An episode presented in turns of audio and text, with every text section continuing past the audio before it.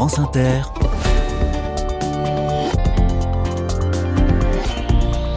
Dorothée Barba. Bonjour à toutes, bonjour à tous. Les carnets de campagne sont en Bretagne, département de l'Île-et-Vilaine cette semaine. Et aujourd'hui, la parole est à une association qui a développé un programme d'accompagnement unique en France à destination des malades du cancer et de l'épuisement professionnel, le burn-out, qui sont les deux premières causes d'arrêt maladie de longue durée. Car il est question du travail, de la façon dont on annonce cet arrêt maladie à son employeur, du lien avec le boulot pendant l'arrêt maladie et de la reprise aussi. Comment se passe le retour au bureau après des mois d'absence? Question importante, accompagnement essentiel. Soyez les bienvenus. Carnet de campagne, le journal des solutions. Bonjour Brigitte Cholet. Bonjour. Vous êtes la fondatrice de cette association basée à Rennes qui s'appelle Réseau Force. Le point de départ de tout ça, je crois, c'est votre situation personnelle. Complètement. Merci de me laisser euh, prendre la parole sur ce sujet qui, euh, qui est très important pour l'association. Donc j'ai vécu euh, en 2009 un cancer et j'ai fait le constat de de, de, de, maladresse et de soucis de communication à, la fois dans le monde professionnel et à la fois dans le monde médical. Et est né ce, ce besoin de, de créer un lieu ressource en 2019 pour aider les personnes à se reconstruire euh, personnellement et se reprojeter, remobiliser professionnellement. Donc vous organisez notamment des, des ateliers plusieurs fois par semaine pendant six mois au moment du retour au travail, c'est ça?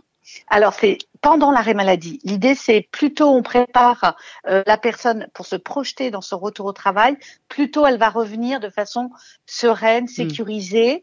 Et donc, c'est pendant vraiment l'arrêt maladie. Alors, on accompagne des personnes, c'est un parcours rebond de deux fois trois mois. Une partie, donc, reconstruction personnelle, réassurance, reprendre confiance en moi pour euh, se dire est-ce que je suis... Euh, toujours à la hauteur, je dirais, dans, le travail que je faisais avant. Est-ce que j'ai envie de faire la même chose parce que j'ai changé mon regard sur euh, le travail et l'équilibre?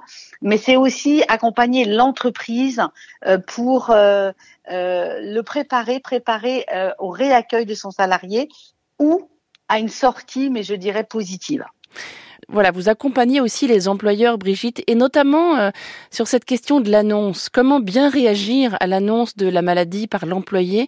Comment ça s'est passé pour vous, dites-moi, quand vous avez annoncé à votre hmm. entreprise que vous aviez un cancer? Eh bien, pas vraiment bien. Euh, c'est-à-dire quand je l'ai appelé, euh, il m'a demandé, je, je, je, l'ai présenté le fait que je serais en arrêt maladie pendant quelques temps et la question a été mais combien de temps? Donc bien sûr, je pouvais pas lui, répondre et je lui dis mais c'est sérieux, ça va être un certain temps. Et là, euh, le retour a été ah mais pourquoi? Donc je lui dis moi je suis assez transparent donc j'ai un cancer. D'accord. Il va falloir euh, que tu puisses transmettre tes dossiers à Nicolas parce que les clients c'est important. Aucune empathie donc. Une maladresse, c'est pour ça que je parle de maladresse. Euh, qui a fait qu'à ce moment-là, en un quart de seconde, j'ai pris la décision euh, de quitter cette entreprise où j'étais euh, euh, depuis 18 ans, cadre dirigeante, avec aucune envie de de me réinvestir ou d'imaginer de, mmh. revenir dans cette entreprise. Les clients, c'est important. Cette phrase, vous l'avez entendue en écho pendant longtemps, j'imagine. Oui, et ça m'a marqué puisque ça c'était en 2009 euh, et c'est ça que je ne souhaite pas euh, que mm. les personnes vivent. Donc il nous semble important de de sensibiliser, de rendre le sujet moins tabou, de, bien sûr libérer la parole, mais de, former et de d'accompagner les DRH, les chefs d'entreprise, les managers quand euh, le salarié annonce une longue maladie quelle que soit la longue maladie. Voilà, il faut préciser qu'on n'est pas obligé de dire à son employeur de quelle maladie on souffre précisément. Vous l'aviez dit vous à l'époque, mais c'était pas obligatoire. C'est pas obligatoire, c'est toujours euh, quelque chose de très personnel. Nous, on est plutôt dans cette conviction que plus on dit euh, les choses, plus l'entreprise peut euh, s'adapter et trouver la manière dont on va réaccueillir le salarié ou en tout cas on va accueillir cette annonce de façon euh, de communication non violente et de comprendre les impacts de cette maladie. Mais c'est libre à la personne de le dire ou de pas le dire. Quelles sont les, les erreurs les plus fréquemment commises sur cette question de l'annonce de la part des employeurs? Quand est-ce que tu reviens et euh, plus de lien on va euh, rupture de lien, plus de contact, parce que l'employeur. Alors il y a une nouvelle loi santé au travail justement qui euh, dit aujourd'hui que pendant l'arrêt maladie, on invite l'employeur à proposer un contact pour préserver le lien lors d'un rendez-vous de liaison. C'est depuis le 31 mars 2022, c'est assez récent, dans le Code du travail, pour justement éviter cette absence de contact, de lien. Pendant, moi, ça a été le cas pendant un an, j'ai plus de son, plus d'image. Donc, l'employé, le salarié ne se sent plus du tout appartenir à l'entreprise. Et c'est vraiment de pouvoir réfléchir de quelle manière nous allons euh, créer les bonnes conditions, je dirais, de lien et de garder le contact avec le salarié. Le salarié peut refuser, par contre, mais c'est vraiment la responsabilité de, du manager ou des RH de proposer de conserver le lien. Et de quelle manière il va le faire? Finalement, c'est la barrière de l'intime hein, que ça vient interroger tout ça, parce que euh, on, on, peut ne pas avoir envie de, de, parler de sa maladie à son employeur, bien sûr. Euh, comment, mm. comment auriez-vous aimé qu'il réagisse, vous, à l'époque, l'employeur, qui vous, qui vous demande comment ça va, tout simplement? Alors qu'ils me disent, bah, j'entends euh, comment tu te sens par rapport à, à cette situation et qu'as-tu besoin pour que je puisse t'aider? Mm. euh, Qu'as-tu besoin euh, que je Comment veux-tu que je sois là? Euh, Est-ce que tu souhaites garder le lien au début avec les collaborateurs, avec ton équipe? Euh, Sache que je suis là. Tout le long de ton absence, je serai là. Tu es quelqu'un d'important et nous allons organiser au mieux ton absence parce qu'on sait que ça va créer euh, des perturbations pour l'équipe. Et de quelle manière tu souhaites que je communique avec l'équipe de ton absence? Voilà, on l'a bien compris, votre association, euh, elle a deux jambes hein, finalement. D'un côté, l'accompagnement des employeurs pour mieux réagir à, cette question de l'annonce et à tout ce qui suit, hein, l'arrêt maladie de longue durée, mais aussi l'accompagnement des, des, malades pendant l'arrêt maladie et au moment du retour au travail. Et vous organisez notamment des ateliers artistiques, je crois. À quoi ça sert, Brigitte? Alors, ça sert à se réparer. Euh, en fin de compte, euh, nous croyons beaucoup, et c'est ce qui m'a aidé à l'époque, à euh, une approche euh, pluridisciplinaire, à la fois artistique, corporelle, psychologique, pour après mettre des petites graines sur le retour à l'emploi. Et l'artistique, ça va être, par exemple, la poésie, le slam, mmh. euh, parce que les mots, la puissance des mots qu'on dépose, MAUX en mots, et en plus savoir le dire devant un groupe de personnes, puisqu'il faut savoir que c'est parcours rebond pendant six mois, c'est la même équipe qui se suit, euh, qui traverse les mêmes choses, donc soit un cancer, soit un épuisement professionnel, et qui vont s'entraider euh, pour euh, se reprojeter positivement dans, dans le retour à l'emploi. Et l'art permet euh, de retrouver de la joie, de mettre la distance par rapport à la maladie, de mettre euh, la distance, je dirais, par rapport au travail pour revenir de meilleure qualité. Donc savoir dire, savoir les dire en poésie et de remettre de la magie dans son quotidien. C'est l'employeur qui finance ces ateliers? C'est l'employeur aujourd'hui qui finance euh, les, les parcours, c'est un vrai parcours de formation mhm. euh, et des subventions qu'on a pu avoir par euh, l'AGFIP euh, pour des personnes qui seraient en situation de, de reconnaissance de travailleurs handicapés. Et ça peut être aussi des, des mutuelles comme la G2R, euh, des mécènes privés pour aider à, des, à, financer des parcours solidaires. Votre association Réseau Force existe depuis cinq ans. Vous avez accompagné au total une centaine de personnes hein, qui souffraient de, de, cancer ou de burn-out. Et je le disais, vous êtes basé à Rennes.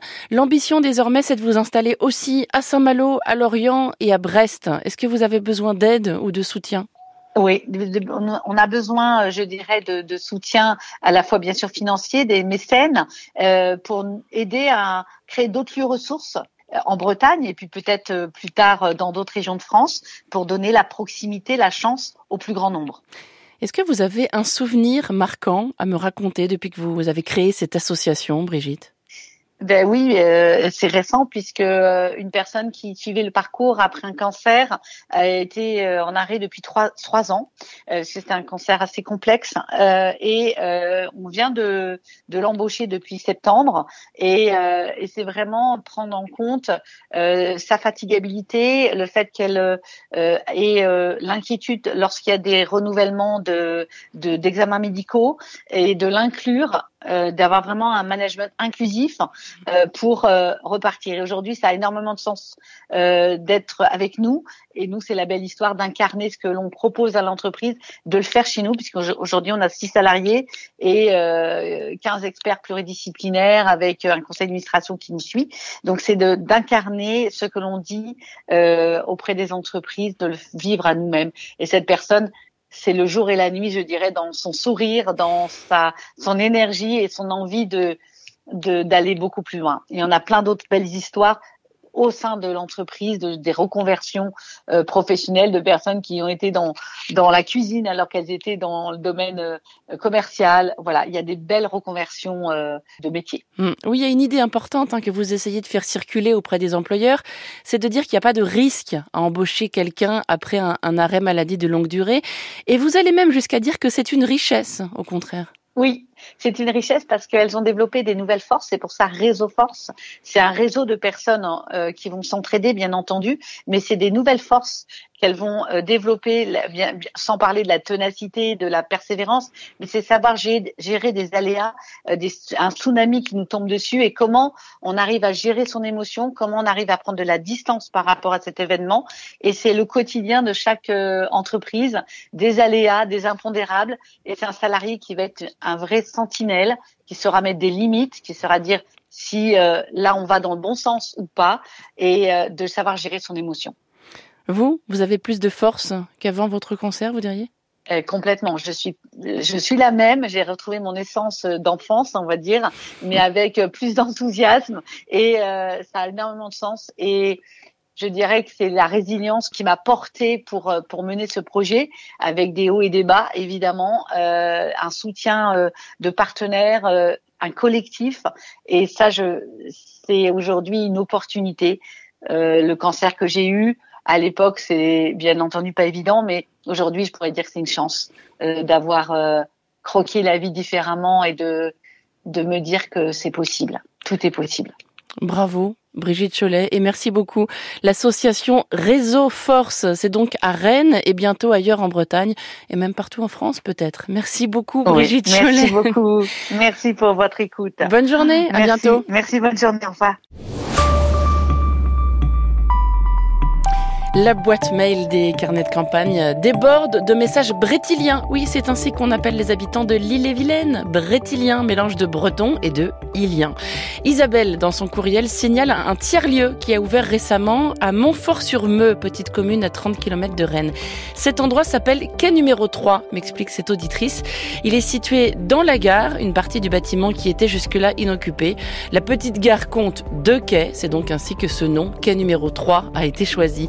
Ce lieu, c'est d'abord un collectif, poursuit notre auditrice. L'association CAPI regroupe une centaine de personnes porteuses, je la cite, d'une joie d'être ensemble contagieuse, d'une curiosité pétillante, d'un dynamisme éblouissant, d'une créativité fascinante, le tout couronné par une bienveillance rassurante.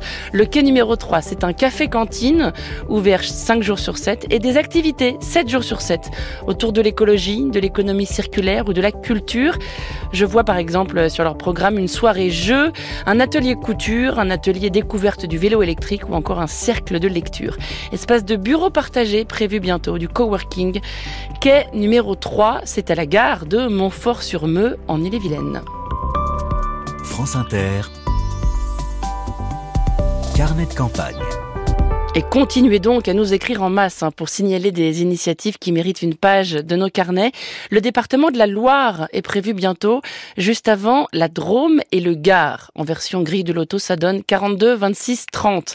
Loire, Drôme, Gard, là où des enregistrements du jeu des 1000 euros sont prévus.